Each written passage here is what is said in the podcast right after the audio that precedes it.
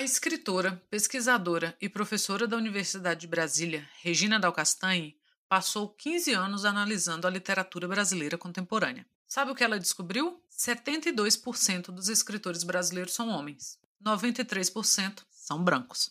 Ela analisou 258 livros e, de todos eles, só três tinham protagonistas mulheres e negras. É importante que a gente fale sobre esses números porque eles são cruéis. Com eles, fica bem claro que a nossa literatura não tem nada de miscigenada. Essa palavrinha que a gente gosta de usar para fingir que não tem racismo no Brasil. A gente publica e lê, basicamente, homens brancos. Se você encontrar na livraria algum título fora desse padrão, saiba, é exceção. Mas esse é o Brasil. Como fica o resto do mundo? Não muda muito. A literatura foi feita durante muitos anos quase exclusivamente por homens brancos seja na escrita, no protagonismo das histórias ou até mesmo entre os editores que decidem o que é publicado. Não acredita em mim? Dá uma olhada aí na sua estante de livro. Conta quantos autores você tem na sua casa que não são homens brancos. Pode contar, eu espero.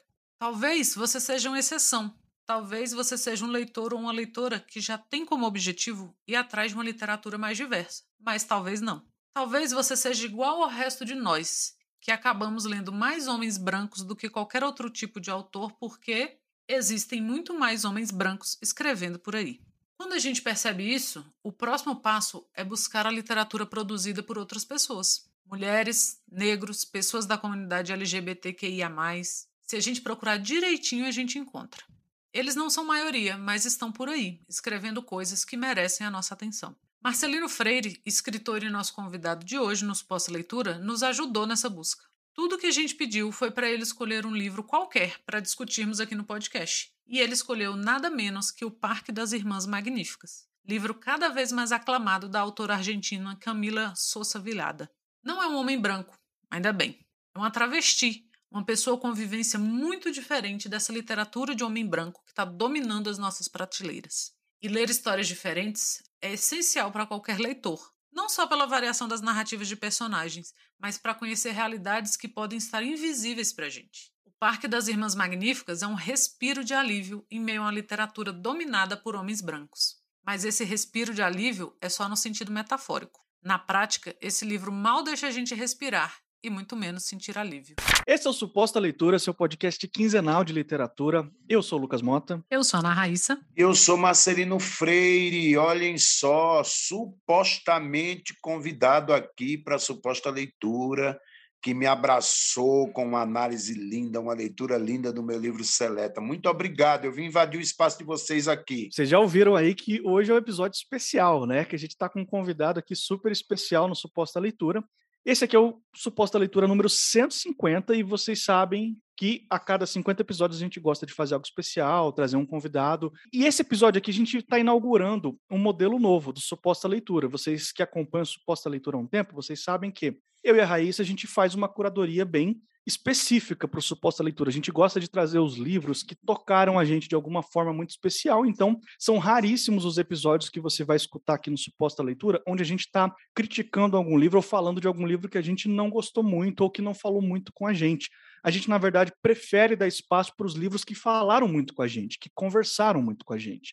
Então, nesse sentido, a gente convidou ninguém menos que o Marcelino Freire, o nosso grande escritor aqui, um dos grandes nomes da literatura brasileira nesse momento. Eu pedi para ele, Marcelino, escolhe o livro que você quiser, o que tiver na sua cabeça, o que tiver no seu coração, a gente vai ler e vai gravar sobre ele. E ele escolheu. A gente vai falar sobre o Parque das Irmãs Magníficas, da escritora argentina Camila Souza Vichara. Não sei se a minha pronúncia está correta, mas a gente faz o melhor que pode. Não, está correta, sim. Eu tenho dificuldade também, mas sei que a letra V tem som de B, ali tem um som de J. Camila Souza Vichara Biljara, essa escritora argentina, essa travesti maravilhosa. Quando você falou para mim, para eu indicar o livro, eu imediatamente falei O Parque das Irmãs Magníficas, tradução dos Roca Rainer Sterron, É um livro que tem feito um sucesso pelo mundo aí, viu? Tem sim, olha... ele ganhou um prêmio em Guadalajara e ganhou um prêmio na França, né? É um livro que está sendo traduzido então para o mundo todo. Meu Deus, que bom que ele foi traduzido para o português, porque que livro. Um pouquinho antes da, da gente começar a gravação, a gente estava falando do nome, né? Dele, que tem um nome belíssimo e que foi uma escolha da tradução, porque o original dele é Las Malas, que são as más, né? E aqui tem esse nome lindo em inglês, ficou As Rainhas do Parque Sarmiento, que é a localidade do livro, e não é só o nome que é bonito, não é só o título. A gente vai falar que a gente tem muita coisa para falar desse livro. Eu gostei muito desse adjetivo escolhido pelo Joca Heinrich Terron, tradutor. O Parque das Irmãs Magníficas, né? Esse magnífico tem a ver com algo surpreendente, algo que tem muito a ver com feitiço. Sei lá, eu acho o adjetivo muito próprio. A gente fica querendo saber que parque é esse, que pessoas magníficas são essas, né? Sim, nossa, e tem um, uma parte específica lá que ela fala de uma das amigas dela, já adiantando um pouquinho, porque ela diz que essa amiga não deixava elas esquecerem que ser travesti era uma festa. Eu fiquei muito tocada por isso, assim. E, e eu acho que isso casa muito com o nome, né? Que você fica. E ela sempre as representa sim, elas são soberbas, elas são fulgurantes, elas são magníficas, elas são e nossa, é, é muito e apesar da realidade, né, da travesti latino-americana que nós sabemos que não é não é fácil assim. As travestis no Brasil são a população que tem a menor expectativa de vida, que é tristemente a de 34 anos de idade. Em alguns momentos no livro ela brinca, né, que a vida da travesti é igual à vida do cachorro, ela é contada de 7 7 anos, então um ano para a gente são sete para elas. E não tem como você não pensar nisso. Ela é muito crua e direta e objetiva na, na narrativa, mas ao mesmo tempo tem um sentido mágico ali, o um sentido de, de saber que é, as travestis elas elas têm um feitiço, tem algo que está sendo ali é, afirmado é, nos seus corpos, né, nas suas escolhas, no afeto entre elas, na cumplicidade, né? mas ela não deixa de ser muito, de fato, muito, muito cruel, é, com a realidade cruel à sua volta, e ela mostra essa realidade de forma muito pulsante, né, muito verdadeira, muito direta. É um livro que nos emociona, que nos, sabe, que nos assusta, na sua crueldade, né? Na, na, nos ataques homofóbicos que elas sofrem no parque, nos clientes que não pagam, na gilete escondida dentro de um pequeno sabonete de hotel, na juventude perdida, que sabe, como você falou, que a qualquer momento vai perder aquela beleza, clientes e mais clientes, noite após noite, vai se perdendo aquele encanto, né? Mas vão levando a vida de uma maneira muito, enfim, imperiosa, né? A gente vai falar um pouco mais sobre o livro daqui a pouquinho.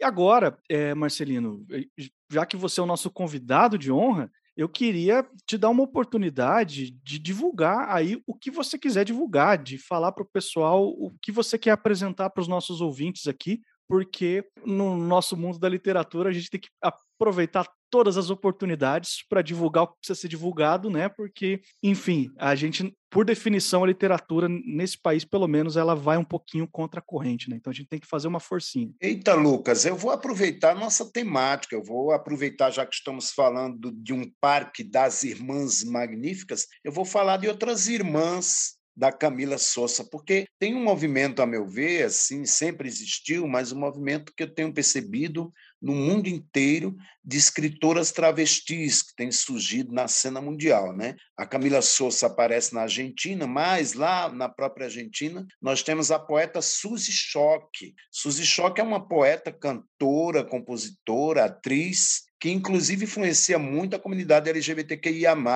aqui no Brasil. Então, Suzy Choque ainda não foi publicada aqui no Brasil, mas já esteve aqui eh, em Ouro Preto. É, nós temos a Cláudia Rodrigues, muito amiga e parceira da Camila Souza, que é uma chilena e que também tem agitado o Chile ali. O Chile, que é o berço de um grande escritor LGBTQIA+, que influencia toda essa geração, inclusive é, Camila Souza cita muito, que é o Pedro Lemebel, já falecido, que é um escritor extraordinário e que é, do, é, chileno. Né? A gente tem aqui no Brasil a Mara Moira, tem que lembrar que a Mara Moira, e se eu fosse puta, é um livro marcante da Mara Moira, que conversa muito com esse O Parque das Irmãs Magníficas. Aliás, foi a Mara Moira quem me falou deste livro. É a Mara Moira que está com um livro maravilhoso, todo em Pajubá, chamado Neca. É um livro todo na, na língua das travestis, e ela está escrevendo, que seria o seu Grande Sertão Veredas. É um livro todo em Pajubá, coisa mais linda, e tem já um primeiro capítulo que você pode ler pelo Sexo das Palavras, a editora, com o livro Neca, de Amara Moira. Mas aqui no Brasil a gente tem Valéria Barcelos, do Rio Grande do Sul, que é cantora e que escreveu um livro chamado Transradioativa, um livro de crônicas que eu acho pontual tem Lumasa, que é uma dramaturga e diretora de teatro e atriz do Rio de Janeiro que mora em São Paulo. É muita gente produzindo aí essas travestis maravilhosas. Então vamos ficar aqui falando das irmãs magníficas em torno aí dessas grandes artistas, dessas grandes, grandes, grandes é, articuladoras de uma linguagem que vem botando para quebrar aí. Então é isso, fica a minha dica. Vamos procurar aí, dar um Google e procura por essas autoras aí. Aproveitando, eu queria também comentar um negócio que o Marcelino falou aí na abertura. Para você que não ouviu ainda, no nosso episódio número 144, vai ter o link aí na descrição da postagem a gente falou sobre Seleta, um, um, livro de contos do nosso convidado aqui, Marcelino. Um livro excelente, vai lá ouvir se você não ouviu o episódio ainda. Eu tenho certeza que depois de ouvir esse episódio você vai ficar desesperado para ler esse livro, porque esse foi um dos episódios que a gente mais recebeu feedback dos ouvintes, falando que precisavam muito ler o livro depois do podcast, porque eu acho que talvez esse tenha sido um dos episódios mais empolgados e apaixonados da história de suposta leitura. Assim, ele com certeza está no nosso top 5 assim, de empolgação. Eu acho que a gente ficou tão empolgado, muita gente leu, pessoas próximas a mim, assim, eu não deixei ninguém em paz. O meu livro agora que voltou para mim, porque eu li e já fui praticamente empurrando para as pessoas. Não, lê só um continho aqui. Aí a pessoa lia e falava, eu posso ler todo? Pode, depois você me devolve. E, nossa, ficamos apaixonados pelo Marcelino, estamos ainda. Então, o livro Parque das Irmãs Magníficas foi publicado em março de 2019, naquele limite ali que conhecíamos para o mundo da pandemia, e foi traduzido para o Brasil agora, é, recentemente, saiu pela Planeta de Livros, né, pelo selo Tusquets deles. É difícil falar que é um livro curto, né, porque ele tem 208 páginas, porque é um livro grande, não, não, não se deixem enganar pelo tamanho, assim. E ele tá naquele limiar ali do livro que você pensa assim, ah, é uma biografia. Aí você lê mais um pouco e fala, não, isso é ficção, não é possível. Então ele, tá, ela, e ela, ela traz essa, ela faz essa escolha por colocar elementos fantásticos ali, né? Então ela traz esses elementos que te fazem, né, ficar assim, isso é fantástico, isso é é real, né? Mas como a gente está falando aqui, é, é, essa realidade fantástica, né? Da, da travesti latino-americana que, que faz. E ela tem um TEDx dela, tem, tem entrevistas na internet, tem um TEDx que ela fala brevemente sobre a sua história, acho que são uns 15 minutos, a gente vai deixar o link aqui para vocês, e você vê muito do que ela falou no livro. Então, eu assisti antes, e aí, ao longo do livro, ela fala né, esses momentos da vida dela que estão ali no livro, Vale muito a pena assistir. A gente vai deixar o link aqui. O Parque das Irmãs Magníficas, ele vai contar a história a partir do ponto de vista dessa protagonista que é a Camila, que hora é o que a Raíssa falou, hora você pensa, ok, é a autora está falando dela mesma, da vida dela. Tem hora que você fala, mas será? Enfim, a gente pode discutir isso aqui. Mas a princípio, vamos, assim, para efeitos de sinopse, vamos dizer que sim, vamos dizer que ela está se inspirando muito na vida pessoal dela aqui. E ela conta a história de quando ela conheceu, ela assim, passou a se identificar como uma travesti e conheceu num parque as Irmãs Magníficas, né, que são essas travestis que ficavam ali se prostituindo, e o que antes, na cabeça dela e na criação dela, era visto assim como algo repulsivo, cheio de preconceito, ela chega lá e o que ela vê é uma família, pessoas que acolhem ela, que abraçam ela, que protegem ela, que cuidam dela. Então, o que ela está enxergando ali não bate em nada do que foi ensinado para ela e ela está contando essa história para gente. É claro que ela vai apresentar essas amigas, essas companheiras dela ali do parque ao longo da narrativa do livro. Tem uma história que talvez a gente possa chamar de uma das espinhas principais desse livro aqui, que é o fato da líder incontestável desse grupo de travestis, que é a Tia Encarna. Ela, logo no primeiro capítulo, ela escuta um, um barulhinho no parque, vai investigar o que, que é. É um bebê que foi abandonado e ela adota esse bebê. Não, agora nós iremos cuidar dele. E um bebê, assim, a gente sabe, né? Ele vem, ele, elas recebem ele com todo amor, todo carinho, mas também traz muitos desafios, também traz muitos, assim, muita responsabilidade em cima daquilo e até um pouco de medo. Isso mexe muito na dinâmica delas, elas ficam com medo, porque afinal de contas agora não é uma protegendo a outra, cuidando da outra, tem, uma, tem um bebê ali, recém-nascido, é, é mais frágil, é mais delicado, tudo fica mais complexo só com a presença desse bebê. E esse é um livro muito intenso. Ele tem, como a Raíssa falou, pouquinho mais de 200 páginas, então, em, em, em comprimento, em tamanho, não é assim um, uns miseráveis do Vitor Hugo. Não é esse tipo de livro, entendeu? Mas intensidade, talvez não deva nada para o Vitor Hugo, talvez não deva nada para um Dostoiévski da vida, assim, entendeu? Esse é um livro que eu até falei em off para o Marcelino, esse é um livro que a gente não lê, ele atropela a gente, ele vem passa por cima, só não é atropelado quem não tem coração, gente. porque se você tiver um pouquinho de coração, esse livro vai te atropelar. E quem escuta Suposta Leitura sabe que a gente adora livro que atropela a gente, né? Um amigo já tinha lido esse livro, tinha comentado, Eduardo, e eu fiz como o Marcelino, assim, quando o Marcelino falou dele, eu falei, alguém já me falou desse livro, tinha sido esse amigo, eu liguei, o Marcelino contou, né, que o, tradutor tinha falado dele para ele, aí depois a Mayra indicou ele, ah, é o mesmo livro, então é um livro que está começando a ser falado, e com certeza a gente vai ouvir falar muito dele ainda. Você não passa por essa leitura sem, sem chorar um pouquinho? Sem, sem ficar muito feliz, assim, ao mesmo tempo que ele é um, um livro triste, ele traz uma felicidade maravilhosa, assim, você em alguns momentos você parece que você quer estar tá ali, assim, a, aquela união delas, o que ela fala, né, da, da, recepção e da família que elas se tornam, e assim, a gente a gente se coloca, né, no, no lugar assim, sabe, se fosse uma prima minha, eu pelo menos pensei, eu, eu ia acolher, porque ela fala muito isso, né, do pai que falou para ela que um dia vão me ligar e vão me falar, vão vir aqui em casa e vão falar para mim e para sua mãe que te acharam numa vala. E é muito triste, assim, já é terrível você ouvir isso de um pai. Imagina quando a realidade não te mostra o oposto, né? Fala, não, mas é isso mesmo que vai acontecer. E a família sempre coloca assim, como se fosse uma aquela coisa da escolha, né? É ela que escolheu. E eu lembrei de uma situação que aconteceu há muitos anos, que eu estava viajando, o ônibus que eu peguei para ir, para sair do aeroporto, tinha um grupo de amigas, e algumas delas eram, eram travestis, ou todas, não importa agora, e elas estavam falando de alguma coisa muito séria, porque estavam todas muito sérias, e uma delas falou assim, que nada era mais triste do que uma criança travesti. E eu, primeiro, né, na minha ignorância, eu estranhei, pensei, ah, mas criança travesti? Não existe criança travesti. E aí você percebe que existe sim. E eu lembrei muito disso quando ela fala da infância dela, assim, porque eles eram extremamente pobres, de um povoado. O povoado dela era tão povoado, era um, um lugar tão pequenininho, tão pobre, que ela fala que as outras amigas que, que ela faz ali no parque ficaram impressionadas dela ser daquele, daquele povoado e se perguntando: vem cá, como é que é? Porque é muito diferente, né? Você está na cidade grande. A cidade grande, para o bem e para o mal, ela aceita diversidades, né? É mais fácil você, em alguma medida, você ser deixado em paz, pelo menos. Se ela não te aceita, ela te deixa em paz.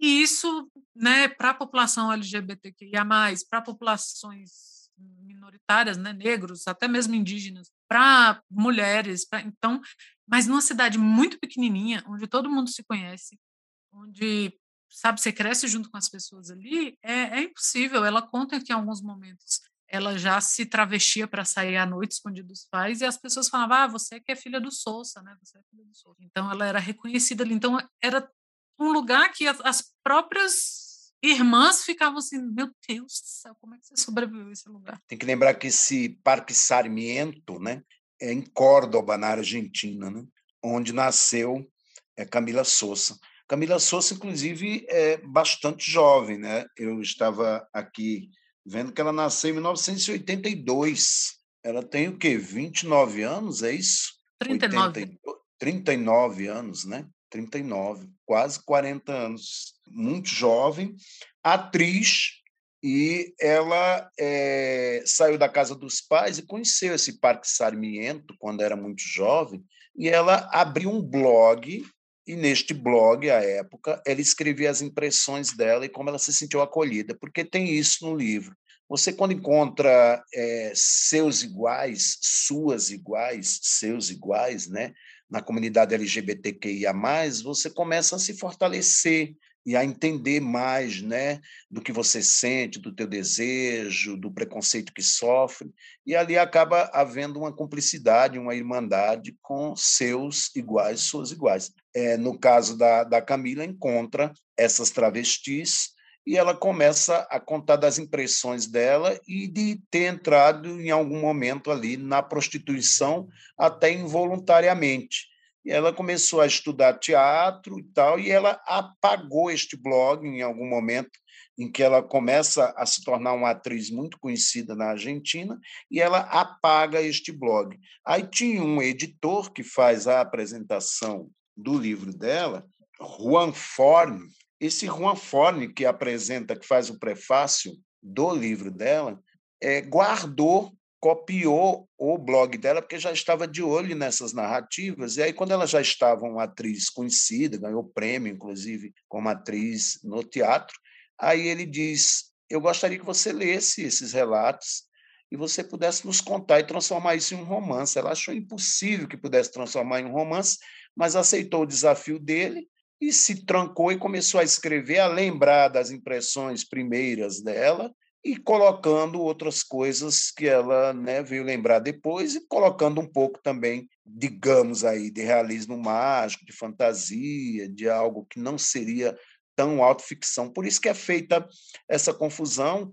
Ela já em entrevista disse, disse que não é ela, não é, não é totalmente a história da Camila, mas é a partir sim dela e de algumas amigas que infelizmente ela diz isso não estavam mais vivas quando o livro saiu. Então, ela queria muito contar essa história para poder devolver a vida a essas travestis que, que, que já não estão mais aí, né?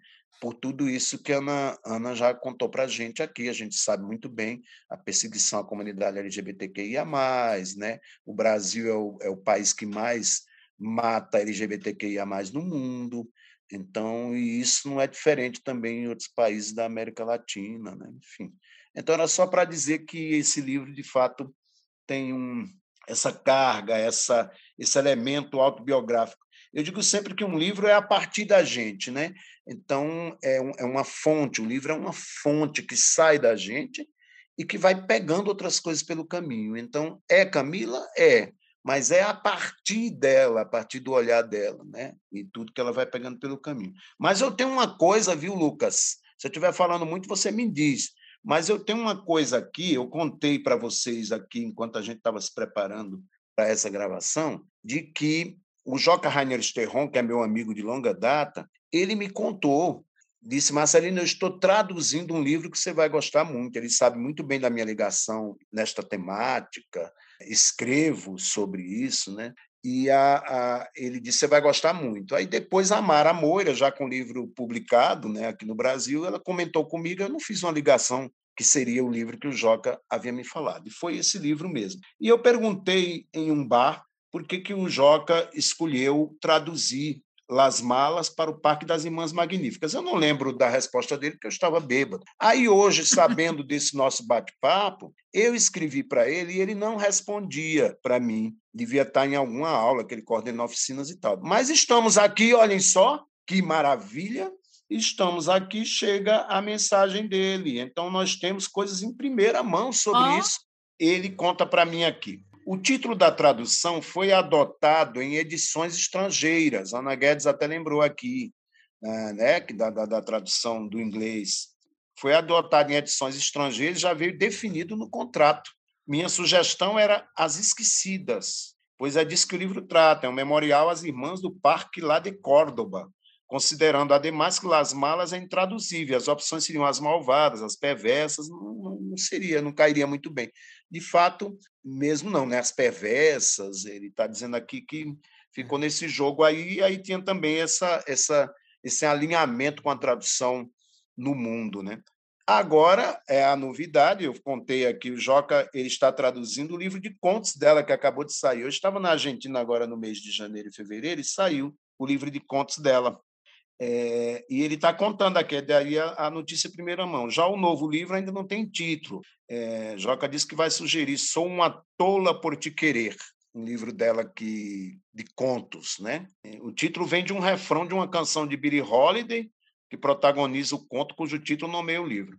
O livro é muito bom, ela se sai muito inteligentemente do desafio do segundo livro, pois não se restringiu somente ao autobiográfico. Tem até um conto de terror, além do mencionado, sobre a Billie Holiday. Olha só, a gente está falando do romance aqui, mas já tem notícias de que, devido ao sucesso grande também, ela tem feito sucesso Lá na Argentina estava festejadíssima a chegada desse segundo livro dela, porque esse primeiro livro já vendeu milhares e milhares e milhares de exemplares. Aqui no Brasil tem ido muito bem, no mundo todo, né? Meu Deus, já, já vamos ter episódio. Nem lemos, nem saiu e já quero um episódio sobre esse livro. É.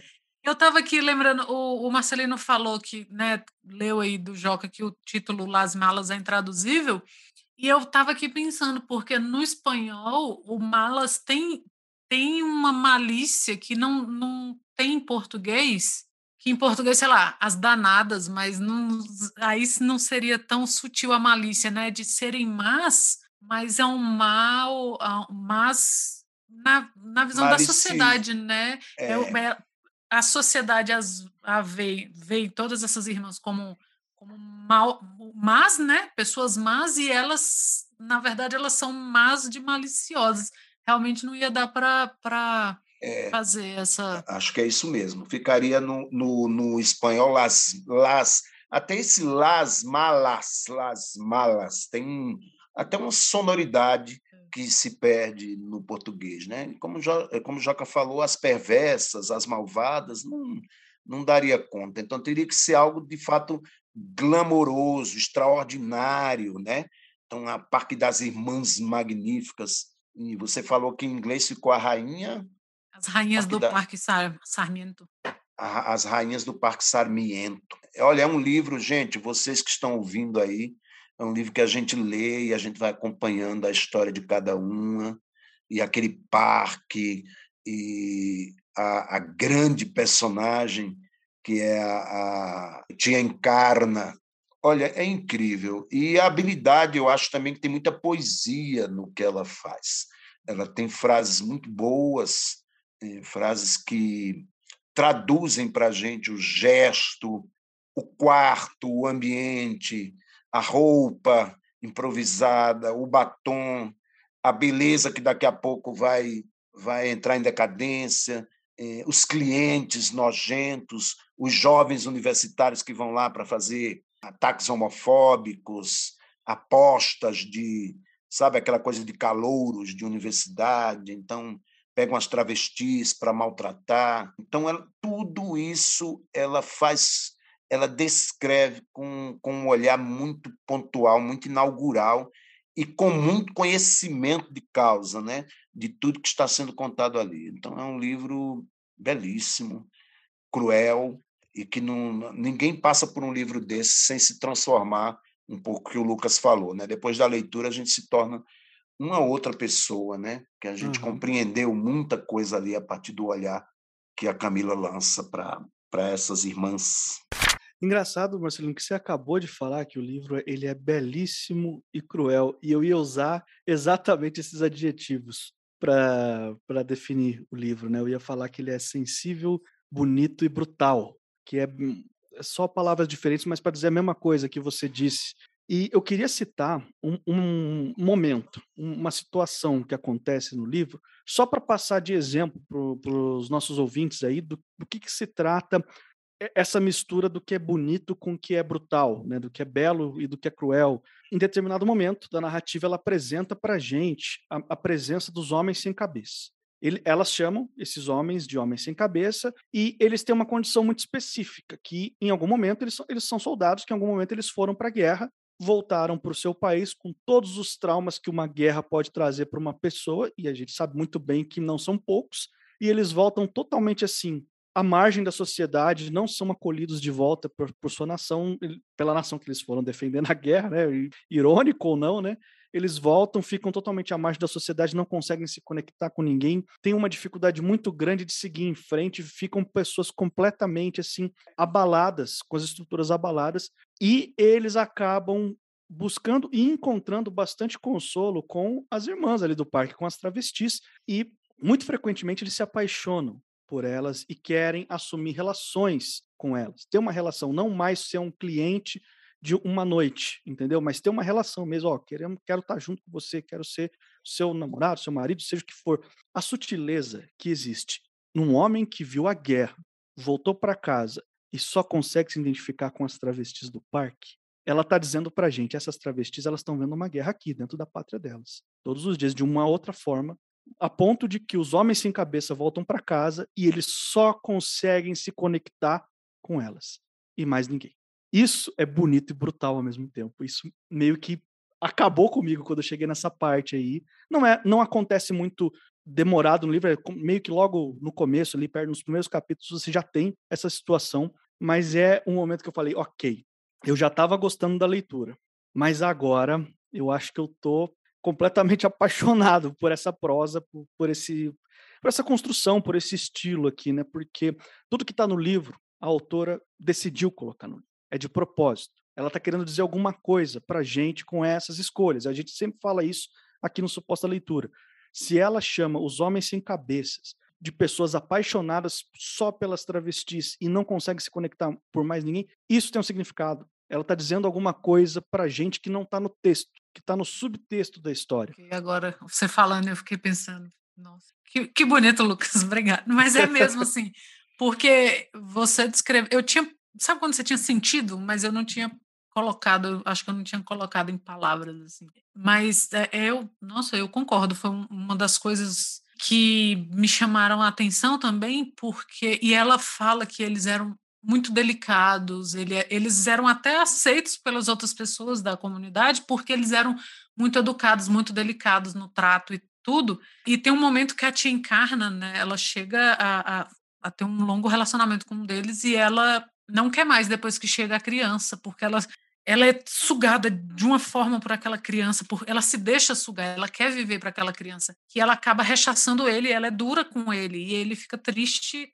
tão triste que se mata, né? E não põe a culpa nela, fala que não, que ele não não tinha mais pelo que viver e já que não ia viver por ela, ele preferia não viver.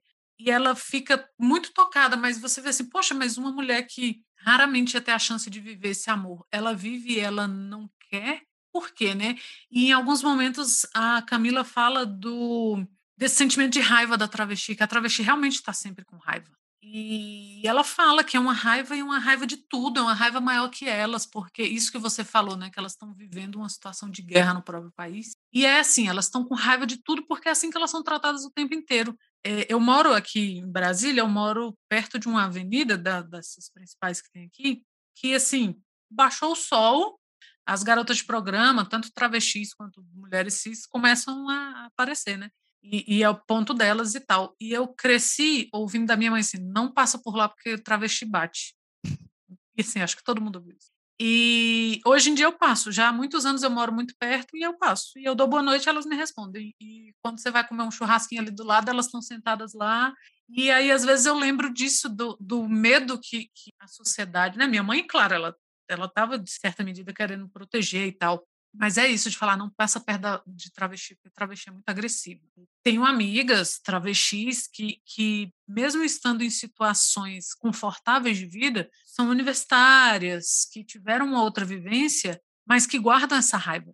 E é uma raiva das mais legítimas. Você não pode dizer assim que, que sei lá, você pegar o país, como lembrou Marcelino, que é o país que mais mata LGBTQIA+, um, um país onde o, a, expectativa, a expectativa de vida de uma travesti é de 34 anos, e você não quer que elas estejam com raiva, por melhor que seja a própria condição de vida, que já é uma coisa mais difícil, né? Então, se essa travesti consegue se graduar e arrumar um emprego, assim, se ela tem o tipo de vida mais prosaico possível, ela vai sofrer muito. Assim, essa raiva é legítima. E quando ela fala dessa raiva, eu lembrei muito da Tim Carna refutando o homem que amava, que a amava daquela forma, e você fica meio triste por ele, e meio assim, poxa, mas quem é que refuta um amor assim?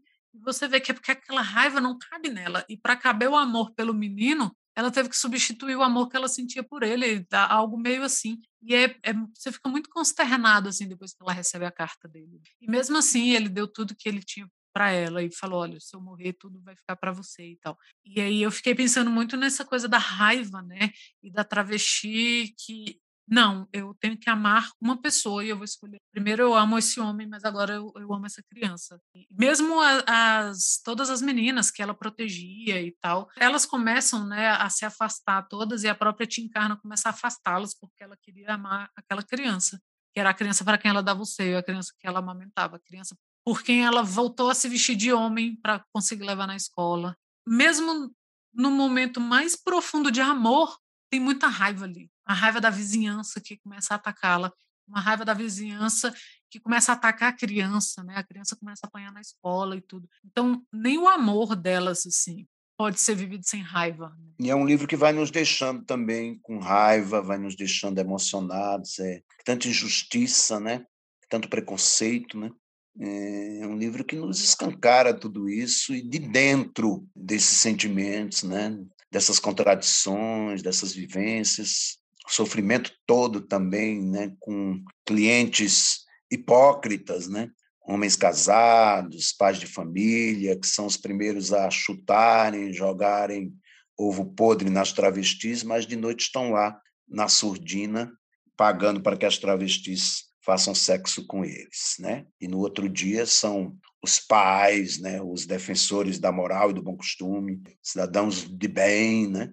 E também tem uma coisa da, da de, de, Camila contar também como que foi se reconhecer homossexual muito pequeno, aí depois foi fazendo essa transformação aos poucos, com as roupas em casa, é, e dentro de casa como que foi sendo julgada pela família, pelos vizinhos. Então ela vai mostrando também, né, como ela vai, ela vai se transformando em Camila e sofrendo todas as, as dificuldades disso, e quando ela se sente abraçada exatamente pelas suas iguais, né? E ali ela se fortalece e vai conhecendo a história de cada uma dessas travestis que estão todas ali abraçadas em uma mesma comunidade, em uma mesma casa pela tia Encarna. Eu gostaria, eu não sei se vocês costumam fazer isso, eu gostaria de ler um trechinho do livro, porque eu acho que aí ficaria um gosto aí para quem está nos ouvindo. Pode ser, Lucas? Fique à vontade. Eu vou ler então o comecinho do livro, que eu acho que no começo já dá para vocês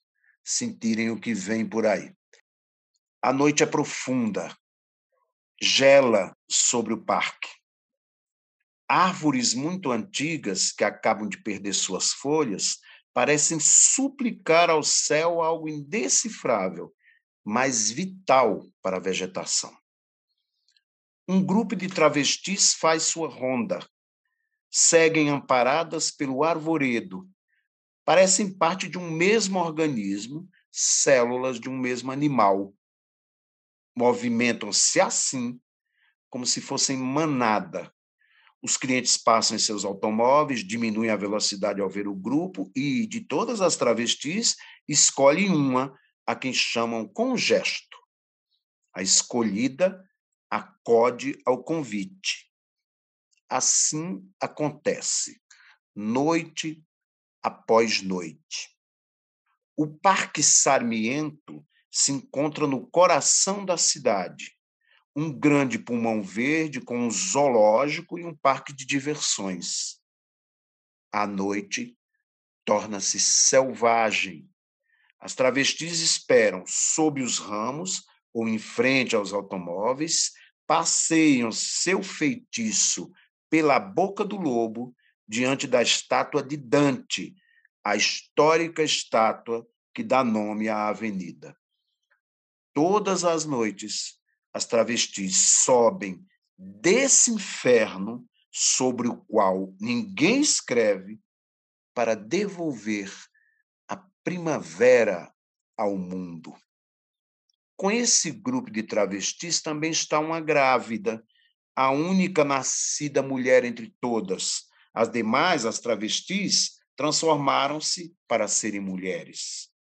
Na comarca de travestis do parque, ela é a diferente. A mulher grávida que repete desde sempre a mesma brincadeira, tocar de surpresa a virilha das travestis.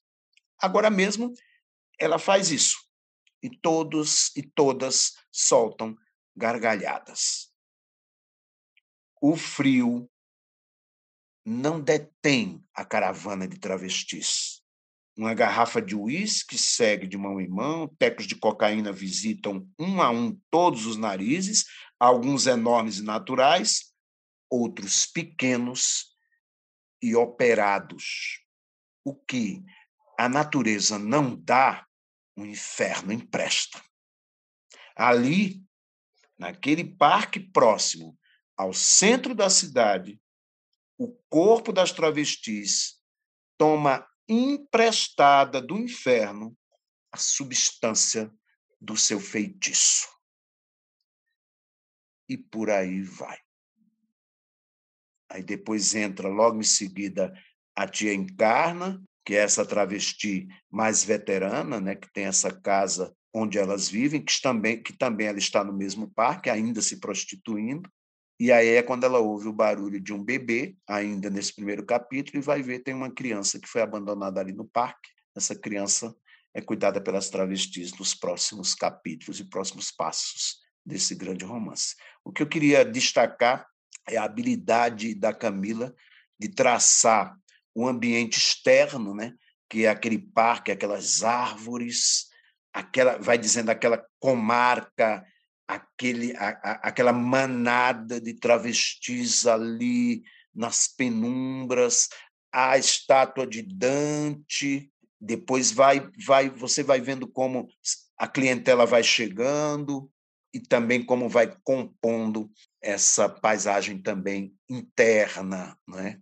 Isso se mantém no livro inteiro, uma habilidade, né, entre essa geografia externa, essa geografia interna, e essas travestis fazendo parte dessa cidade, né, desse coração da cidade, desse parque ali, onde nós, nós estamos nesse parque também. Nós, leitores e leitoras, somos colocados e colocadas nesse parque, porque tem um momento muito habilidoso da Camila, quando ela, neste trecho que eu li, diz assim, ó, a mulher grávida que repete desde sempre a mesma brincadeira, tocar de surpresa a virilha das travestis. Agora mesmo ela faz isso e todas soltam gargalhadas. Agora mesmo ela faz isso. Então estamos num tempo presente, insuspeito, ali dentro do parque, num tempo presente. Agora mesmo ela faz isso, estará fazendo isso em vários outros parques nesse exato instante no mundo. Isso estará acontecendo, né?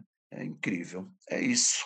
O momento que você leu que ela fala, né, que elas dão teco na cocaína, alguns narizes grandes e naturais, uma coisa que me chamou a atenção é a, a velha história da passabilidade, né? A sociedade não gosta de travesti e quanto menos elas pareciam travesti, melhor. E a Camila não nos engana, a tia Encarna mesmo tem 1,80m, ela fala um número de sapato meio absurdo, assim, tipo 46, uma coisa assim. E ela tem a mão imensa e algumas vezes ela agarra os caras de dentro do carro que estão batendo em alguma delas, suspende, tira o cara do carro e, e, ela é muito forte, ela é muito grande, assim, fala que ela tem uma cabeçorra, a, mancha, a marca da barba, assim. Então ela é uma mulher muito grande. E essas outras, né, do nariz natural que ela fala, e ela diz que o que as pessoas falam que chama atenção porque a própria Camila ela é muito mignon, né? Ela é pequenininha, ela é magrinha.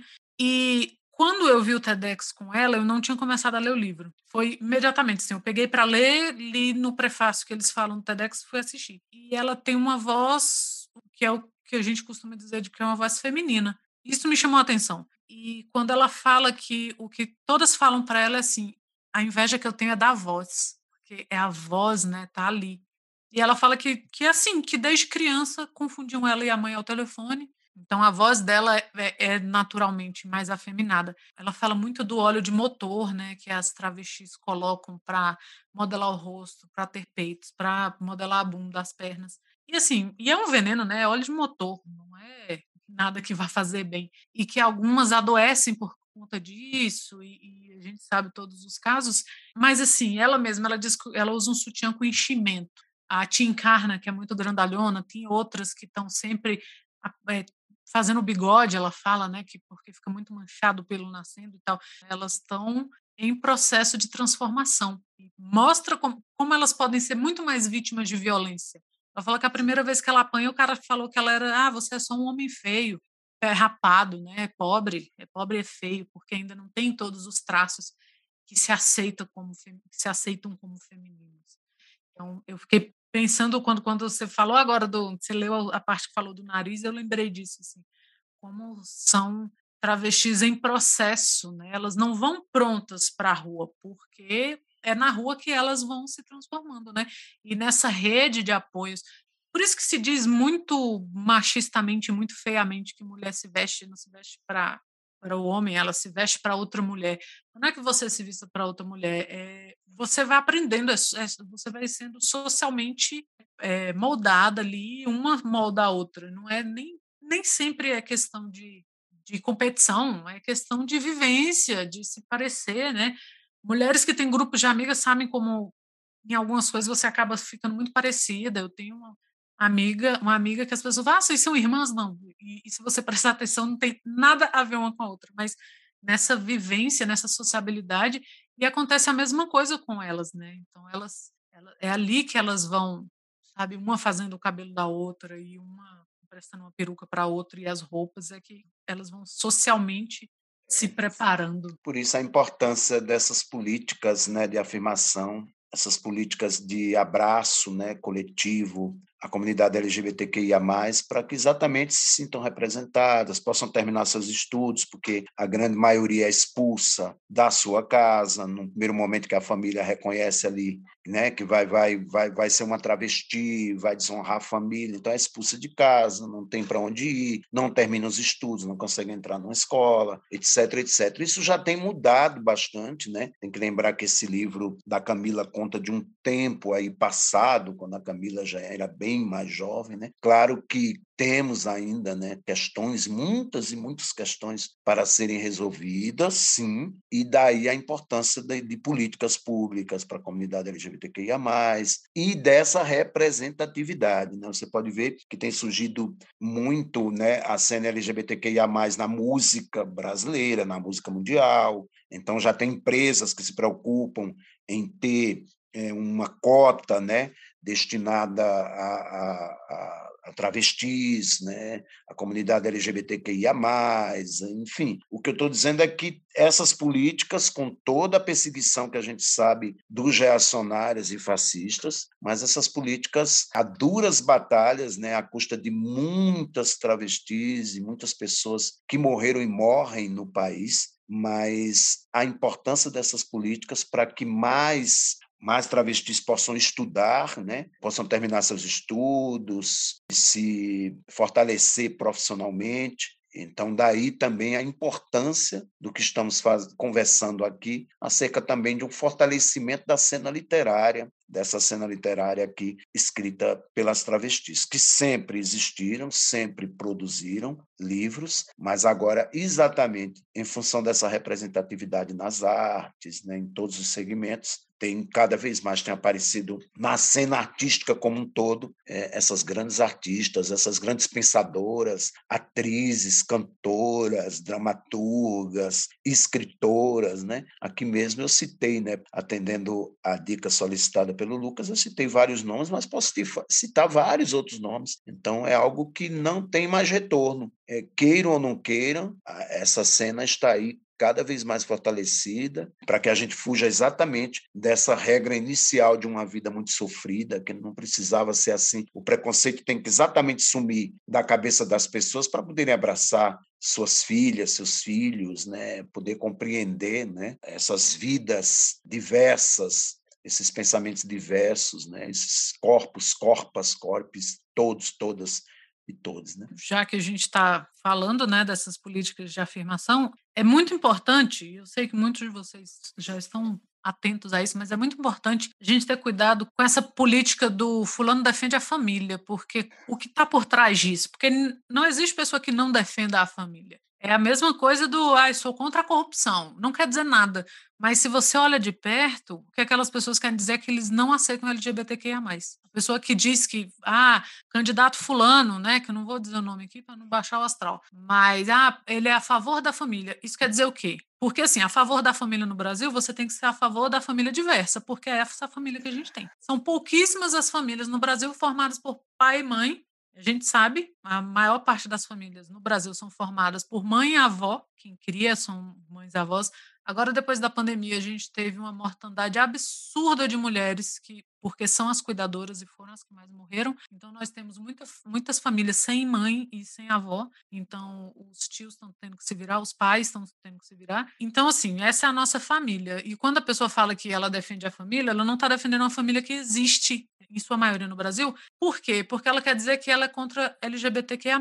Então, não é só provocação quando a gente diz que é o, o cidadão de bem que põe o filho gay, a filha travesti, a filha gay na, na rua. São eles que colocam. Ó.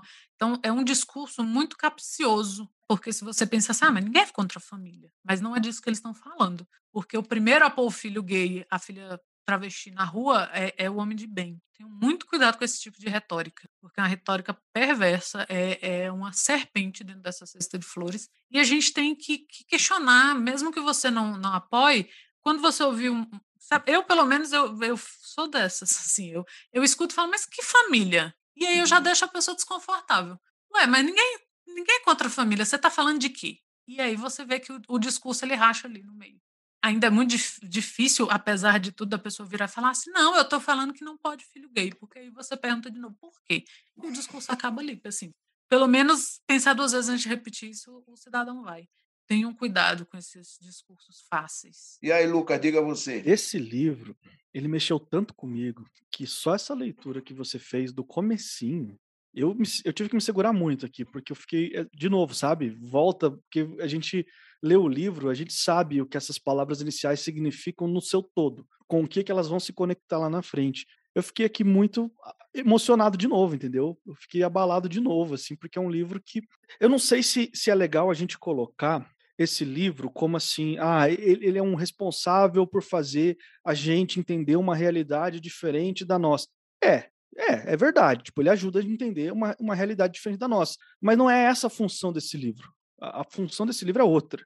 Isso é uma consequência, entendeu? Isso é, uma, é, um, vamos dizer assim, um bônus da sua leitura, é algo que vem a mais com, com você nessa leitura. Mas eu acho que o que fica para mim, no final das contas, nessa leitura, não é só a prosa é bonita e brutal da Camila, mas fica para mim, é, a gente falou, né, que tem os elementos fantásticos de realismo mágico e tal, mas ela tá só falando a verdade, só tá falando do hoje, do ontem, e esse ontem é um ontem muito recente mas está falando do hoje, do agora, do que está acontecendo. Então, é muito difícil lidar com uma leitura como essa, porque ela é grandiosa em vários sentidos, não só na qualidade técnica, na qualidade literária da coisa, mas nos significados que ela traz para a gente. Ela é rica em significados, em sutilezas, em sentimentos, em emoções, entendeu? Quando quando eu busco um livro para ler, existem várias formas de você aproveitar a literatura e existem literaturas diversas, para várias ocasiões na vida de um leitor. A gente fala muito disso aqui.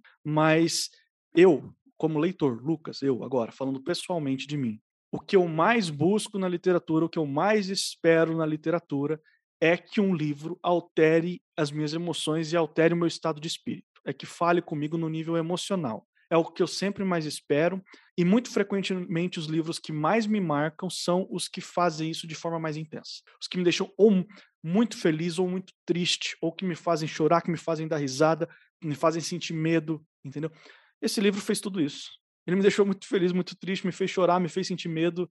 É isso, entendeu? Você falou aí que no livro de contos dela vai ter até um, um, um conto de terror. Eu consigo acreditar, porque ela falando sobre a realidade dela, ela me aterrorizou em alguns momentos eu fiquei aterrorizado. Eu falei, ok, não precisa mais nada. Ela, se ela botar um, um lobisomem ali no meio, tá feito o terror, entendeu?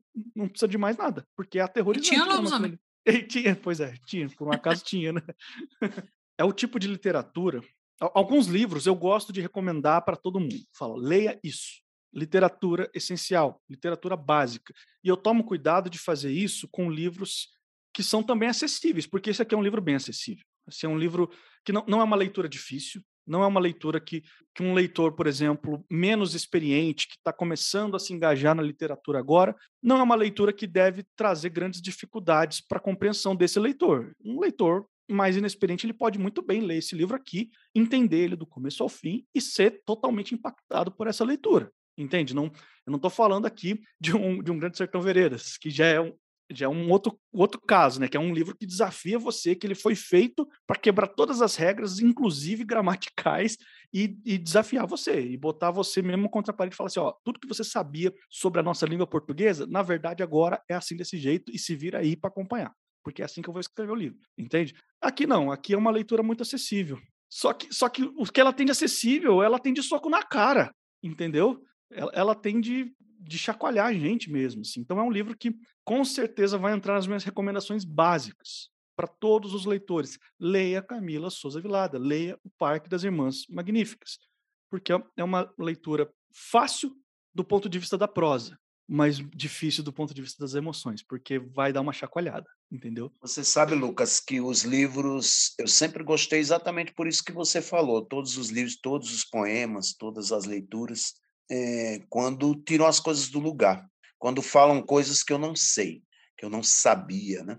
E aí, quando um poeta vem e diz algo que eu não sabia, tira as coisas do lugar. Quando eu li, por exemplo, Franz Kafka, na Metamorfose, ele tirou muitas coisas do lugar ali. Um escritor e uma escritora lê o pensamento das pessoas enquanto estão fazendo aquilo mais corriqueiramente, ou num aniversário, ou na reunião de Natal, o que, é que de fato estão pensando quando está essa família reunida. Então, o escritor adentra essas entrelinhas, essas subsombras, e nos enchem ali de percepções outras, né? de camadas, né? de tudo que está ali na superfície, a gente mergulha ali e sai uma outra pessoa do outro lado. Então, o que eu gosto é exatamente dos livros que me dizem coisas que eu não sabia, que eu não estava enxergando. Né? Os poetas fazem isso, as poetas fazem isso, e esse livro de Camila é isso. É uma realidade que ela sabe muito bem, e eu acho que isso faz uma diferença muito grande, porque ela sabe que objeto ou que, que pessoas ela está tocando, quem ela está mostrando ali dentro das camadas mais subterrâneas, mais profundas, né? Então ela sabe daquele parque, ela sabe daqueles olhares, daquelas melancolias, daqueles desamparos, daqueles sacrifícios, né? Então ela mostra isso de forma muito, muito autêntica e muito sincera e muito tomada por uma palavra e por um testemunho que só ela pôde dar e deu. Então, esse testemunho está ali, está com toda a sua grandeza, com toda a sua sinceridade. Eu tenho certeza que, da mesma maneira que ela apagou o blog dela para esquecer aquela vida inicial, quando esse editor procurou por ela com esse blog resgatado, não foi fácil para ela revisitar tudo isso, mas ela foi lá com muita coragem e trouxe notícias deste canto, deste lugar, e inclusive faz uma homenagem né, às amigas, e volta a dizer, as irmãs magníficas que já não estão ao lado dela, não tiveram a oportunidade que ela teve e nem a oportunidade de ler o relato que ela buscou aí, né, na, na sua história ou a partir da sua história. Então, eu lembro bem que quando eu, adolescente, eu li Jean Genet, quem me falou pela primeira vez de travestis, de, de relações LGBTQIA, dentro de uma prisão, de pessoas ali isoladas e condenadas, muitas delas só por terem amado uma pessoa do mesmo sexo, quem me contou isso, eu adolescente, eu fiquei impressionado com o que li e com que ele me contava, foi o Jean Genet. E eu tinha 16 anos quando li Diário de um Ladrão, ou quando li Nossa Senhora das Flores, que era uma travesti. Então, é, eu, um menino de 16, 15 anos, é, sabia sim dos meus sentimentos mais íntimos, daquilo que eu queria para a minha vida, mas eu não sabia desses universos outros. Então, eu fui lá numa prisão na França, conhecer a realidade daqueles homens, daquelas pessoas ali enclausuradas, daqueles desejos não confessos, e eu saí do livro uma outra pessoa e preparado para me irmanar com a primeira pessoa que aparecesse e que representasse para mim aquilo que eu desejava para minha vida, né? E que eu com esta pessoa me unisse para lutar contra um mundo que é todo contra essas pessoas. Então, o que a Camila faz é isso: a gente se irmana com essas irmãs, sente as dores dessas irmãs, compactua, compreende e nos tornamos mais humanos, nos tornamos outros e outras a partir de uma leitura que tira tudo do lugar, né? E que ressignifica a vida, a dor, é, e aí a gente tem um olhar mais mais humano para o mundo à nossa volta. Nos tornamos melhores, é, o nosso olhar afia mais os instrumentos de observação. Então, é o que a Camila faz e todos esses grandes escritores, grandes escritoras, grandes artistas. É isso. E estamos chegando aqui ao final de mais um podcast. Se por um acaso esse aqui é o primeiro suposta leitura que você está ouvindo, eu quero te lembrar que esse aqui é um podcast quinzenal, a cada duas semanas, sempre às quartas-feiras, a gente está aqui falando de literatura.